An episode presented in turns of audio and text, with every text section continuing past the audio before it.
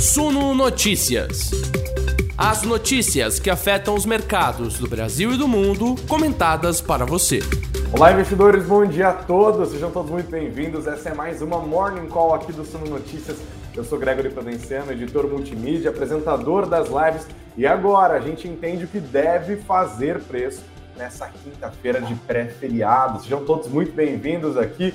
Vamos embora começar e a gente já fala dos destaques do dia. Começamos inclusive por Elon Musk, que teria feito uma proposta, que fez uma proposta para comprar o Twitter na sua integralidade. As ações estavam subindo agora há pouco. Vou detalhar para vocês o que está acontecendo.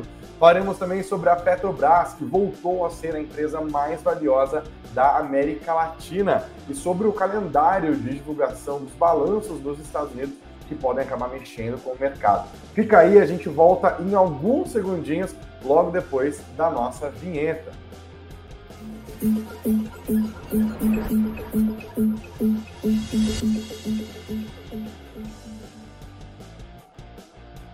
Bom, começamos a nossa Morning Call de hoje falando já numa breaking news, né, da notícia de que o bilionário Elon Musk, que agora acabou de figurar na lista da Forbes como o homem mais rico do planeta, é, fez uma proposta pelo Twitter. Ele fez essa proposta, inclusive, dias depois de comprar 9,2% da companhia, tá? A notícia já está aqui na nossa tela. Vamos começar bem direto olhando para essa questão do Twitter. Tá aqui, ó. É, o bilionário Elon Musk, fundador da Tesla e da SpaceX, fez uma proposta para adquirir o Twitter por mais de 41 bilhões de dólares, algo em torno de 197 bilhões de reais segundo um documento regulatório da rede social.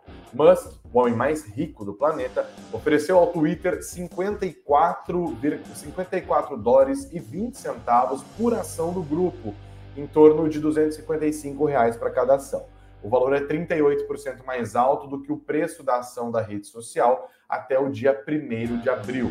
Bom, lembrando aqui que na semana passada nós já vimos movimentação nas últimas semanas, né? Envolvendo o Elon Musk, envolvendo o Twitter. Ele que é um assíduo usuário do Twitter, o Twitter ali bomba sempre com ele e tal, né? Então, antes de detalhar um pouco mais a carta, é, eu queria relembrar do que, que é que a gente está falando, ó. Aqui no dia 4 de abril, nós vimos as ações do Twitter disparando mais de 20% depois que o Elon Musk comprou 9,2% da empresa. Isso começou porque ele tinha feito um tweet no Twitter dele de, de, e tinha escrito o seguinte: dado que o Twitter serve como praça pública de fato, não aderir aos princípios de liberdade de expressão mina fundamentalmente a democracia. O que deveria ser feito, né? Ele já tinha criticado é, o Twitter e a sua política, que tem, tem, apagado alguns tweets e tal,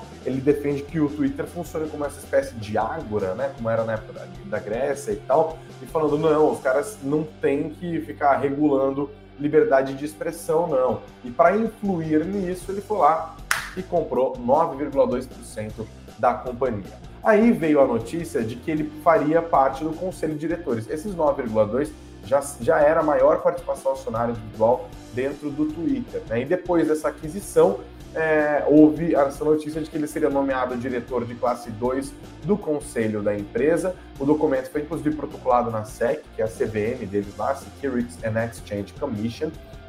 As ações subiram, o mercado gostou dessa participação acionária do Elon Musk no Twitter, mas depois houve essa notícia: Elon Musk recusa integrar conselho da administração do Twitter. Né? Então houve um recuo é, e aqui houve inclusive um pronunciamento do Parag Agrawal, que é o CEO do Twitter. Ele tinha dito na ocasião, isso foi no dia 11 de abril, agora, né? Ele disse a nomeação de Elon para o conselho deveria se tornar efetiva de maneira oficial em 9 de abril, mas Elon informou naquela manhã que não se uniria ao conselho. E aí, pessoal, eu vou ter que ler com vocês a carta na íntegra que ele enviou hoje para o chairman do conselho do Twitter na manhã desta quinta-feira, agorinha, tá? Só que ela não está traduzida ainda, então eu vou ler no inglês e vou traduzindo com a minha cabeça mesmo. Espero que dê tudo certo, tá? Eu vou compartilhar aqui mais uma vez. Para vocês que nos ouvem pelos, pelas plataformas de podcast, fiquem em paz, acho que vai dar certo, tá? Ele, ele enviou a carta para Brad Taylor, o chairman do conselho da empresa. Ele disse: Eu investi no Twitter é, acreditando no seu potencial para que seja uma plataforma de liberdade de expressão ao redor do planeta. E eu acredito que liberdade de expressão é um imperativo social para uma democracia funcional. No entanto, desde que eu fiz o meu investimento, eu percebi que a companhia não iria trilhar o seu caminho, é, o seu imperativo social, seu imperativo social na, estando da forma que está hoje. O Twitter precisa ser transformado enquanto uma empresa, enquanto uma companhia privada. Como resultado disso, dessa percepção, né, de que do jeito que está hoje ele não serviria para esse imperativo social de liberdade, de discurso, né, ele disse: como resultado disso, eu estou oferecendo comprar 100% do Twitter por 54 dólares e 20 centavos por ação em dinheiro. Um prêmio de 54% sobre o dia em que eu comecei a investir no Twitter e um prêmio de 38% sobre o preço seguinte ao meu investimento ser publicamente anunciado. A minha oferta, esses 54 dólares e 20 centavos, é a minha melhor oferta e a minha oferta final. E deixou aqui o recadinho no final do, da carta se não for aceita, eu teria que reconsiderar a minha posição como acionista do Twitter. O Twitter tem um potencial extraordinário. Eu quero destravar esse potencial. É isso que ele escreveu. Saiu, né? A tradução saiu aqui. O Twitter tem um potencial extraordinário e eu quero destravar este potencial. Tá aqui a carta de Elon Musk causando no mercado hoje. As ações do Twitter estavam subindo bastante agora há pouco. Deixa eu ver como que estão, inclusive, as negociações, as BDRs aqui, é, porque o mercado estava reagindo a isso. Não houve uma resposta ainda, tá? É, as, a, o Twitter ainda não respondeu. As ações estavam subindo agora, é, agora há pouco. Bom, não tenho os números aqui, exatamente agora. Nós temos aqui, ó, dia, dia 13. É porque não abriu ainda, né? É, são os números do pré-market, mas vai abrir daqui a pouquinho, tá? Bom, a resposta vai ser positiva, né? O cara tá querendo comprar tudo aqui, ó, pré-abertura as ações estão subindo mais de 6% agora, 6,67% as ações do Twitter. E agora a gente vai continuar prestando atenção nisso. Quero saber de vocês, inclusive, vocês que nos assistem aqui pelo YouTube, seja ao vivo, seja depois. Mas olha, para quem está ao vivo com a gente, tem uma enquete aqui em cima. Eu perguntei para vocês: o Twitter nas mãos de Musk afetaria o seu uso da rede social? Você passaria a usar mais, passaria a usar menos? Deixem os seus votos aqui. No final da nossa conversa, eu vejo é, quanto que está, mas no momento 29% disseram que mudaria o jeito de usar o Twitter se ele for parar nas mãos do homem mais rico do mundo, mas 71% disseram que não, que não mudariam. Tudo igual, bola em jogo. Quero os comentários de vocês aqui, inclusive. Dá um bom dia para todos que deixam nos comentários aqui. Mulher que quer saber se o Thiago vai, vai me deixar cestar hoje ou se vai. Obrigado pelos comentários também aqui, o Alan Paio. Façam com mulheres que já deixou o like dele, o like é muito importante. Todos os dias a gente está pedindo like. Então, se você está assistindo a gente aqui ao vivo ou depois, senta o dedo no like. Caso ainda não seja inscrito no nosso canal, se inscreve e também ativa as notificações. Para quem nos ouve pelas plataformas de podcast, o caminho é o mesmo, é deixar o like e seguir o nosso perfil, tá? Mulheres quer saber de Petrobras também, que aumentou um pouquinho os dividendos. Vamos falar de Petrobras, dos dividendos, vamos falar da empresa se tornando de novo a empresa mais valiosa do planeta. Bom dia aqui ao Clésio Mendonça, a Janete Benarroz, ao Alexandre Silva, Ana Vitória Oliveira de todos os dias aqui também, a construtora Mabel, ao Arilson, ao Julian, ao Pedro Costruba, ao Thiago Oliveira também, o Silvio Schneider deixando o bom dia dele aqui, ó. Eu tinha perdido a minha lupinha ontem porque eu mudei de casa, por isso que o cenário tá diferente também. Vou melhorar o cenário aqui no fundo. Mas achei a lupinha, ó. Tá aqui. Obrigado, Silvio, pelos seus comentários. Assim como o Henrique Barbosa, a Lívia Maria, o Darth Vader, ao da Wilson de todos os dias, tá bom? Bom, é, a gente vai continuar aqui o nosso noticiário agora e seguimos olhando o que deve fazer preço. Depois de falar aqui do Twitter, é, eu queria destacar o que está no geral do mercado hoje, tá? As bolsas estavam operando um pouco, agora pouquinho com tendência de alta, de olho no Banco Central Europeu, que vai redefinir a sua política monetária. Já redefiniu, na verdade, tá? Redefiniu não, manteve. Né? A taxa de refinanciamento era 0%, ficou 0%. A taxa de depósitos era menos 0,5%, ficou em menos 0,5%. A taxa de empréstimo era de 0,25%, continuou nesse segmento. A grande notícia aqui é que o Banco Central Europeu deve encerrar no terceiro trimestre desse ano o seu programa de compra de ativos, que injetou muita grana lá na União Europeia, tá? Agora as expectativas do mercado se voltam para a reunião de junho e para tentar entender os meandros, as minúcias ali é, do do que está acontecendo no, na, no, na, na União Europeia, né, com a decisão de política monetária. Isso está abalando, eles preferiram esperar, porque o cenário é cheio de incertezas, né? Faz sentido. A gente também vai ver agora os mercados europeus reagindo a essa decisão do BCE.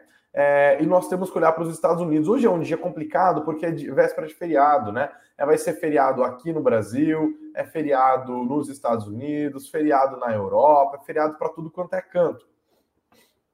Porque amanhã é sexta-feira da paixão, né? Começa o feriadão de Páscoa. É, então a gente deve esperar um dia um pouco mais morno, com os ativos andando um pouco mais de lado e tal. Né? Nesse momento não tem muita coisa. Apesar disso, o noticiário está pesado. Por exemplo, nos Estados Unidos nós temos balanços de grandes bancos e já é a temporada de balanços do primeiro trimestre deste ano, tá? Hoje tem os dados de Citigroup, Wells Fargo, Goldman Sachs e Morgan Stanley. Só peso pesado, tá? Isso pode mexer com as ações lá nos Estados Unidos e, por consequência, mexer com as ações aqui no Brasil também, tá? Vale ficar de olho, vale prestar atenção nisso. Bom, falando em valer, né? Vamos falar da Petrobras agora. A Petrobras ontem tornou-se novamente a empresa mais valiosa do mundo, tá? Do, do mundo não, pela nossa, antes fosse, né? Da América Latina, do nosso mundiquinho, do nossa parte do mundo aqui, tá? E ela, as ações subiram, é, inclusive reagindo à confirmação de José Mauro Coelho como presidente da empresa. Ontem aconteceu a famosa, esperada, ansiada Assembleia Geral Ordinária da Petrobras, que confirmou o executivo José Mauro Coelho como integrante do Conselho de Administração. Agora ele deve assumir nesta quinta-feira a presidência da companhia no lugar de Joaquim Silva e Luna, né? É a temporada final, é o capítulo final da novela da sucessão da Petrobras que causou nos mercados nos últimos tempos, né? O presidente Jair Bolsonaro é, comprando brigas públicas com a política de preços da empresa, com o seu presidente Joaquim Silvio Luna. Aí, de fato, depois de muita especulação, veio a demissão de Joaquim Silvio Luna, mas é, o, o, escolhido original não era o José Mauro Coelho, o escolhido era o Adriano Pires, que é um economista que há muito tempo é conhecido nesse setor, inclusive de infraestrutura, de petróleo e gás. No final das contas, a indicação dele é, foi feita, mas ele recusou, porque havia conflito de interesses com a atuação dele no setor privado. Aí o Rodolfo Landim, que também foi indicado para presidir o Conselho de Administração da Petrobras, também teve que recusar o convite, também havia conflito de interesses. É, e ele sofreu pressão interna ali do Flamengo, né? Porque ele é presidente do Flamengo, o Flamengo que perdeu o, Campeonato Carioca, graças a Deus, para mim, pior que corintiano feliz, quase tão ruim quanto corintiano feliz é flamenguista feliz. E no final das contas, quem não ficou nada feliz foi o presidente Jair Bolsonaro e também o ministro de Minas e Energia, Bento Albuquerque. No final, o Bento Albuquerque acabou optando por soluções caseiras, tanto na presidência do Conselho da Petrobras quanto na presidência da própria companhia. O mercado gostou, é, até porque ficou difícil de convidar outras pessoas, né, depois que houve essas desistências públicas, esse desgaste político todo, e também porque nós estamos caminhando, né, nos aproximando das eleições. Então, vai que o presidente Jair Bolsonaro perde as eleições e aí assume um outro nome, e aí pode ter novas trocas de novo. Né? Os, os, executivos ficam mais receosos de tomar decisões como essas, tá bom? E aí, ontem tivemos a decisão confirmada no Conselho. O José Mauro hoje deve assumir a presidência da Petrobras. Mais destaques, né? Falando da Petrobras, que voltou a ser a maior empresa da América Latina, com valor de mercado de 462 milhões, bilhões, né? 462 bilhões de reais, tá? Segundo o levantamento da Economática que foi divulgado na terça-feira, superando, portanto, os 452 bilhões de reais de valor da Vale, que até então estava no ranking ali, né? Olhando para as maiores empresas da bolsa, nós temos agora Petrobras, Vale na sequência, Ambev, Itaú Unibanco, Bradesco, VEG, Santander, BTG Pactual, Banco do Brasil e Telefônica Brasil, tá bom? Bom, ainda falando de Petrobras, nós tivemos, como o Liert lembrou agora há pouco, essa atualização do valor por ação nos dividendos complementares. Leio para vocês, também aprovado ontem na Assembleia Geral Ordinária, tá? É, o valor dos dividendos será de R$ 2,94 por ação ordinária ou preferencial em circulação. E com isso, a remuneração total aos acionistas da Petrobras, referente ao exercício de 2021, vai ser de R$ 7,77 por ação ordinária e também por ação preferencial, um rendimento de 27%. Esse valor já considera todas as antecipações que foram feitas ao longo de 2021. A Petrobras destacou que com a atualização monetária pela taxa básica de juros, a Selic, do último dia de dezembro de 2021 até hoje, o valor teve um acréscimo ali de 8 centavos por ação, portanto, o valor total bruto a ser distribuído aos acionistas com atualização monetária são esses R$ 2,94. Antes eram R$ 2,86. Então, quem é acionista da Petrobras tem razão para sorrir, né? Falei agora da Vivo, da Telefônica, ali como uma das maiores empresas é, da nossa bolsa. Temos essa notícia aqui também no nosso site, no suno.com.br barra notícias, suno.com.br barra notícias, dizendo que a Telefônica vai distribuir 150 milhões de reais em JCP, em juros sobre capital próprio aos seus acionistas, tá? O valor dos proventos por ação vai ser cerca de 9 centavos, 0,0896, que serão pagos até o dia 31 de julho de 2023, tá? 23 mesmo? Será ou é 2022? Não é possível que seja 2023, está muito longe. Apenas os investidores com ações da Telefônica até o dia 29 de abril de 2022 terão o direito de receber os rendimentos. A partir do dia 2 de maio, as ações serão negociadas sem direitos aos dividendos. É dia, é dia 31 de julho de 2022, gente. Acho que houve um erro de digitação aqui, tá? Mais destaques de hoje. Gestora abre notícia crime contra a, contra a Tanuri pela compra da Aliar. Isso virou um rolo. Leio para vocês. O empresário Nelson Tanuri pode ser investigado por uma notícia crime no Ministério Público de São Paulo no processo de compra da Aliar, empresa de medicina diagnóstica controlada por ele hoje. As informações são do colunista Lauro Jardim, do jornal o Globo. A gestora Ash Capital abriu queixa contra Tanuri, acusando-o de ter feito insider trading, aquela prática que utiliza irregularmente de dados privilegiados do mercado para conseguir lucro. De acordo com o Jardim, a Ash, que é do gestor Vladimir Timmerman, quer que o Ministério Público apure se Tanuri recebeu informações privilegiadas, lesando sócios e minoritários da Aliar e que ele seja ouvido em depoimento. O colunista do Globo diz que Timerman considera que os promotores deveriam suspender o empresário de transações financeiras. Na última segunda-feira, a Aliar já se pronunciou dizendo que a operação com Tanuri não tem ilegalidades e que vai ser efetivada. No comunicado divulgado pela Aliar, eles escreveram: foram cumpridas e satisfeitas todas as condições suspensivas estabelecidas no contrato de compra e venda da Aliar e o fechamento da operação deve ocorrer em até cinco dias úteis contados desde 8 de abril de 2022. Então, tem rolo. Será que o Ministério Público vai entrar no meio disso? Bom, falando já caminhando para órgãos públicos, né? Ontem tivemos o anúncio do governo de um reajuste de 5% para todos os servidores federais. Aqui cabe um pouco de contexto também. Desde a formulação do orçamento no ano passado, havia sempre uma expectativa dos, mercados, dos mercados, dos acionistas ali, dos, das mais diferentes é, ramos, também dos economistas e tal, sobre o que o governo faria com os reajustes. Ano de reeleição, gente. O presidente Jair Bolsonaro tentando a reeleição, é um ano de pressão política muito grande de servidor público para dar reajuste. Né? Inclusive, várias categorias estão com reajustes congelados desde a pandemia, o contexto todo é muito complicado. Certo.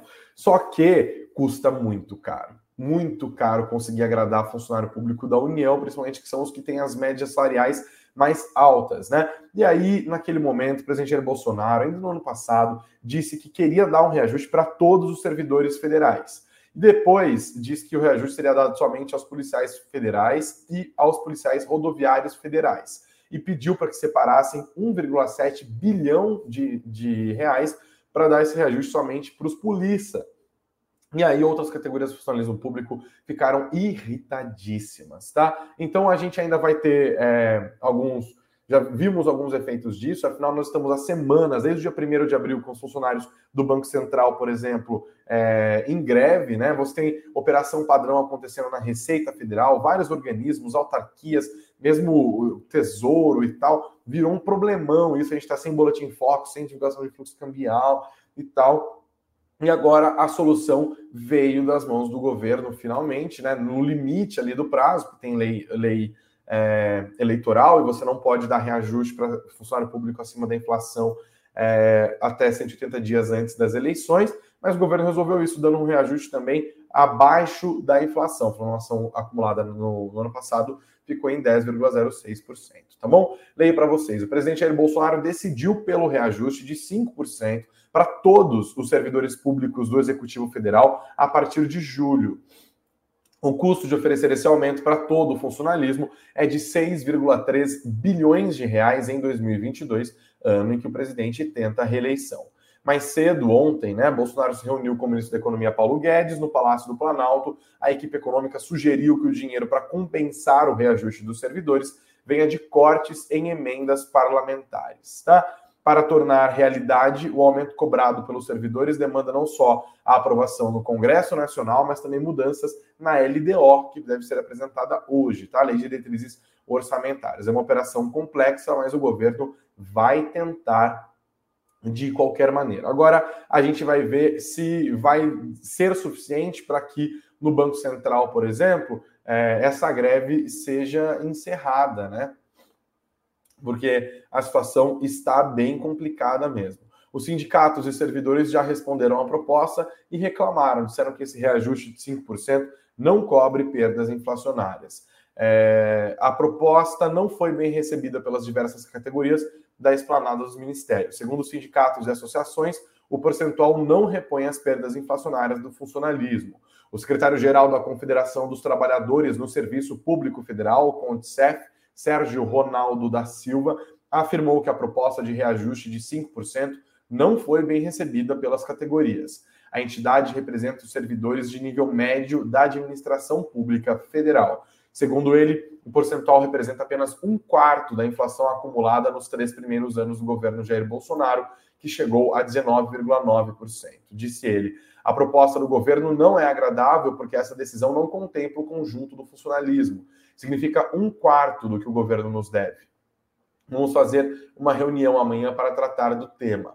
Para além dessa questão, a proposta não contempla todo o ano, apenas a partir de julho. O servidor público está em uma situação cruel e 5% não vai atender nossa necessidade. O presidente do Sindicato Nacional dos Funcionários do Banco Central, o Fábio Fayad, afirmou que se a proposta for real, representa uma mudança na postura do governo, mas também disse que os 5% não são suficientes e que a greve do Banco Central deve continuar. Tá? O presidente da UNACOM Sindical, Braulio Santiago, que representa os servidores do Tesouro Nacional e da CGU, Controladoria Geral da União, afirmou que também 5% é insuficiente e disse que o governo não deixou claro se vai fazer as reestruturações para as carreiras específicas. Disseram que não aceitam o desalinhamento e que vão desalinhamento e que vão aumentar a mobilização, tá? Então, tá todo mundo desgostoso com a medida, no final das contas não surtiu muito efeito, pelo menos no gogó. A gente vai continuar acompanhando para ver se de fato não vai surgir nenhum tipo de efeito mesmo, né? Vamos ver se o negócio acaba aqui. Bom, Lierte, devolve meu like aí, hein, cara. Que isso, não sou obrigado a gostar de flamenguista, não. A minha história é outra, outra aqui.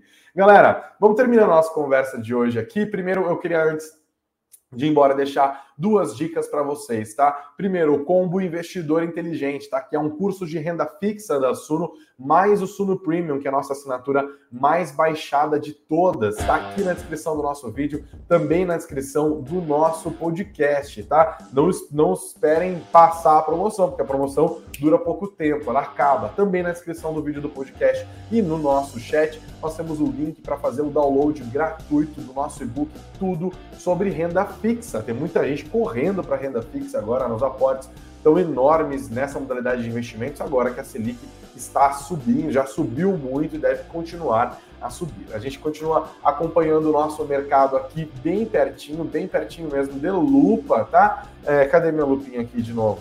Vamos continuar acompanhando. Estaremos de volta às 19 horas, se Deus quiser. Já aproveita que hoje é quinta-feira, bota para gelar agora, porque é quinta-feira hoje, mas amanhã é feriado, graças ao bom Deus, né? É isso aí. Graças a Deus mesmo, que é feriado da sexta-feira da paixão. Estaremos de volta às 19 horas. Acompanhe nosso noticiário sempre ao vivo, em tempo real, no nosso site suno.com.br barra notícias. suno.com.br barra notícias. Obrigado pela audiência. Não vou embora sem antes deixar o like. Se você não está inscrito, não está inscrito ainda, se inscreve aqui no nosso canal e deixa o seu comentário, o seu feedback aqui também. Eu sei que a estrutura ainda não está perfeita, as luzes estão refletindo no meu óculos, não tem fundo direito, mas acho que deu tudo certo, né? Deixa aqui os feedbacks de vocês também. Obrigado, pessoal. Uma ótima quinta-feira para todos vocês. Excelentes investimentos, muito dinheiro no bolso.